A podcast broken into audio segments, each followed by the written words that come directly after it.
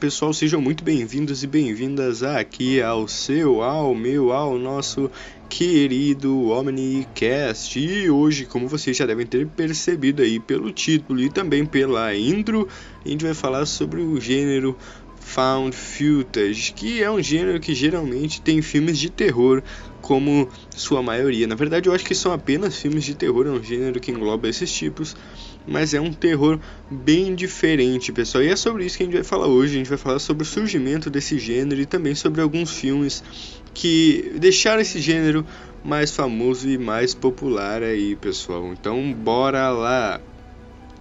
Bom, esse é um gênero que surgiu nos anos 80 e trata-se de filmes que se passam por um documentário, ou seja, o filme vai se levar como se fosse realmente um documentário de alguém que gravou algo que realmente aconteceu. E isso é claro na teoria, porque são realmente filmes, mas se parecem com um documentário, ou seja, vai ter uma câmera ali gravando e as coisas vão acontecer à volta. Você sabe que tem alguém gravando que está inserido nesse filme. Uh, as pessoas podem falar que essa pessoa que está gravando aí, etc.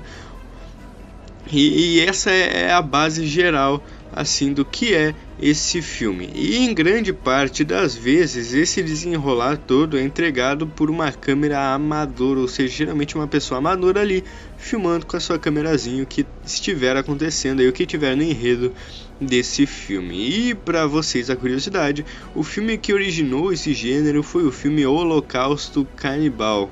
Mas o que realmente popularizou esse filme foi A Bruxa de Blair de 1999. E sobre o Holocausto Canibal, eu recomendo que vocês não pesquisem sobre esse filme, porque realmente não recomendo que vocês pesquisem nem assistam, pessoal. Eu acho que é até proibido é, de ser assistido, mas é claro, se vocês procurarem na internet, é bem provável que encontrem o filme. Mas não assistam, pessoal, realmente não. Mas foi esse filme aí que popularizou esse gênero que quer dizer, não que popularizou, mas que foi o primeiro desse gênero aí com uma câmera amadora filmando os acontecimentos à volta e, e etc. E sobre o filme que popularizou o gênero, como eu havia falado, A Bruxa de Blair, não o de 2016, esse aí é meio brochado, mas não teve nem perto do impacto que o primeiro teve, não é tão bom assim. Mas continuando, estamos falando do filme de 1999. Por que esse filme teve muito impacto no meio cinematográfico? Porque ele realmente teve, pessoal. Esse aí é um fato. E agora a gente vai comentar um pouco sobre por que teve todo esse, esse burburinho sobre esse filme aí. Bom, ele teve muito impacto no meio cinematográfico devido à inovação que ele trouxe, pessoal, porque já que o gênero found footage era bem desconhecido na época, as pessoas não sabiam sobre o que exatamente aquilo se tratava. Então, se aproveitando disso, tá até na divulgação, o IMDb e os diretores divulgaram o filme como um documentário real, pessoal. Eles divulgaram como se aquilo realmente tivesse acontecido, como se alguém tivesse ido para aquele lugar e filmado tudo. Até no site do no site, perdão, do IMDb, os atores do filme foram dados como desaparecidos na época em que o filme foi lançado. Então essas coisas todas ajudaram a aterrorizar as pessoas que assistiram o filme na época do lançamento, porque elas realmente acreditavam na veracidade dos fatos que estavam vendo, pessoal. E isso é muito interessante porque até rolou uma confusão em um festival, por exemplo, em que os diretores estavam divulgando que os atores estavam desaparecidos, que o filme era real, etc. E para não serem é, processados, porque eles haviam infringido uma lei ou algo do tipo, eles tiveram que revelar que era tudo uma farsa, etc. Tiveram que mudar toda a divulgação. E essa aí é uma curiosidade interessante. E outra curiosidade legal aí para vocês, pessoal, é que os atores que trabalharam no filme também acreditavam em certos pontos que as coisas eram reais. Por exemplo, eles acreditavam mesmo que existia uma lenda, que existia uma bruxa na floresta em que eles se encontravam. E os diretores, para deixar ainda tudo mais verossímil, eles pegaram e de à noite, por exemplo, quando os atores iam dormir, nas filmagens ali eles faziam barulhos esquisitos na casa, do, na cabana em que os atores estavam. Eles faziam várias coisas para os atores realmente pensarem que algo realmente estava acontecendo, pessoal. E também desde então muitos filmes seguiram o mesmo modelo da Bruxa de Blair, é claro, com o filme Atividade Paranormal, um dos filmes mais rentáveis da história. Afinal, custou apenas cerca de 15 mil dólares e rendeu 200 milhões de dólares. Eu tenho certeza que vocês já viram alguma das sequências desse filme, ou quem sabe o primeiro mesmo, que esse aí, o primeiro, na verdade, é um, o mais famoso, assim, que teve mais impacto. Os outros, é claro, foram lançados depois, tiveram sucesso, renderam bastante mas esse foi o que mais trouxe um up assim para essa indústria aí de found footage também que criou esse novo gênero aí que mistura found footage com paranormal e as coisas acontecendo na tela de vocês. E, ou seja, ele custou uma latinha de Guaraná e rendeu 200 milhões de dólares, pessoal, porque 15 mil dólares para Hollywood não é nada. Isso aí é, é outro fato aí também para eles, isso é quase inexistente esse valor aí. E é claro, no mesmo ano, afinal, a Atividade Paranormal foi lançada em 2007. Também tivemos o famoso filme espanhol Hack, que se tornou um dos mais famosos desse gênero, principalmente por ser um dos que mais consegue passar esse envolvimento do espectador no filme, entregando alguns momentos de tensão como nenhum outro, pessoal. E é muito interessante esse filme por causa do desenvolvimento do enredo dele, que para quem não sabe, começa com a jornalista indo fazer uma entrevista, uma simples entrevista com alguns bombeiros, perguntando sobre o dia a dia, etc.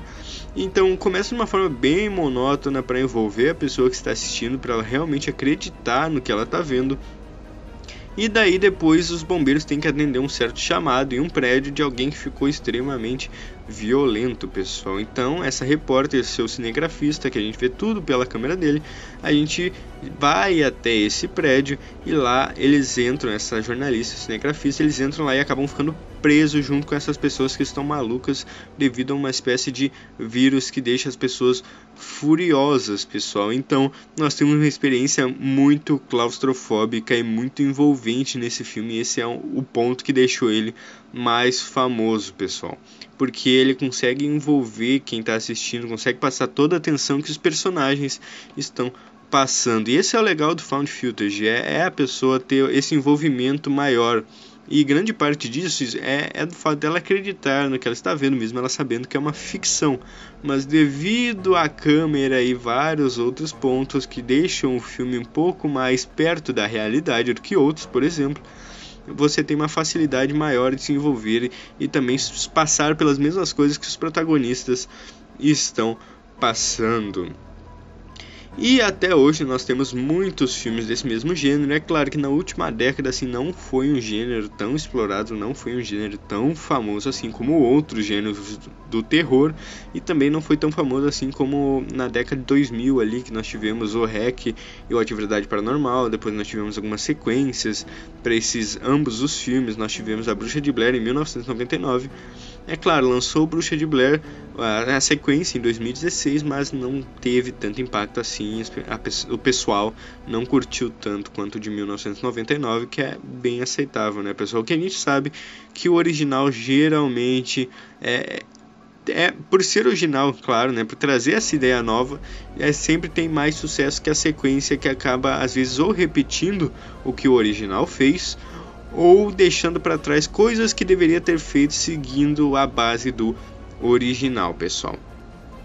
E, mas é claro, hoje em dia nenhum desses filmes é divulgado como uma história real, como aconteceu com a Bruxa de Blair em 1999. No máximo aquelas letrinhas famosas dizendo baseado em fatos reais. E a curiosidade agora para vocês, jovens cinéfilos que se assustam só de ver isso, garanto que geralmente não é nada demais. No máximo pegam uma história que é verdadeira e aumentam em 200 vezes, pessoal. É, geralmente é uma história que não tem nada a ver com o que acontece no filme, é só uma basezinha ali, ou um personagem que aparece, ou uma localidade, ou uma lenda que tinha sobre esse local, que é mostrada no filme ali, aumentada para ter um, um âmbito mais cinematográfico, é claro. Porque às vezes não dá para colocar uma história crua do jeito que ela é no cinema, porque não ficaria bom. Então você pega algo que é real só para ter uma base de ideia e daí segue em frente e coloca baseado em fatos reais para chamar mais atenção. E isso realmente é um recurso que a indústria usa, que ela coloca ali no final, no início, baseado em fatos reais, porque a pessoa vai se sentir mais atraída por esse filme e vai se sentir ainda mais chocada, tipo, meu Deus, baseado em fatos reais, isso realmente aconteceu. E também tem outro ponto que até os irmãos Coen, para quem conhece eles aí, são dois diretores muito famosos que sempre trabalham juntos, que eles disseram, por exemplo, tem um filme que eles fizeram, é Fargo, que, que eles colocaram baseado em fatos reais, etc. ali. Mas depois eles explicaram que o filme não tem nada de real, pessoal. Não é um filme de terror no caso, mas também tinha esse enunciado. E eles disseram que apenas colocaram isso porque eles acreditavam que quando se você coloca esse aviso de basear em fatos reais, ou no final mesmo, a pessoa tende a acreditar mais no que o filme está passando, ou seja, ela fica mais aberta às coisas que estão passando na tela. Por exemplo, às vezes pode ocorrer algo absurdo no filme, mas se tiver baseado em fatos reais no final, quem estiver assistindo vai aceitar com mais facilidade o que tiver ali, porque é baseado em fatos reais, então a pessoa, ah, isso realmente aconteceu, então ela não vai questionar o que está ali, então é um recurso que eles usaram nesse filme aí, por exemplo, para ganhar mais crédito com o espectador aí do, do filme. Então não se preocupem, porque geralmente vai ser só isso mesmo. E um filme que usa muito isso é o filme Invocação do Mal, as, todas as sequências aí do James Wan, que é, que é um mestre do, do terror aí, para quem não sabe, ele também criou Jogos Mortais, entre outros filmes muito famosos. E, e, e ele usa bastante isso, por exemplo, ele conversou com o casal Warren é, sobre as histórias deles para fazer os filmes. E, e, um exemplo disso é que em uma das histórias a, a Lorraine Warren diz para ele que ela sentiu uma energia meio estranha na casa e não passou disso, ela sentiu uma energia meio estranha, algo do tipo.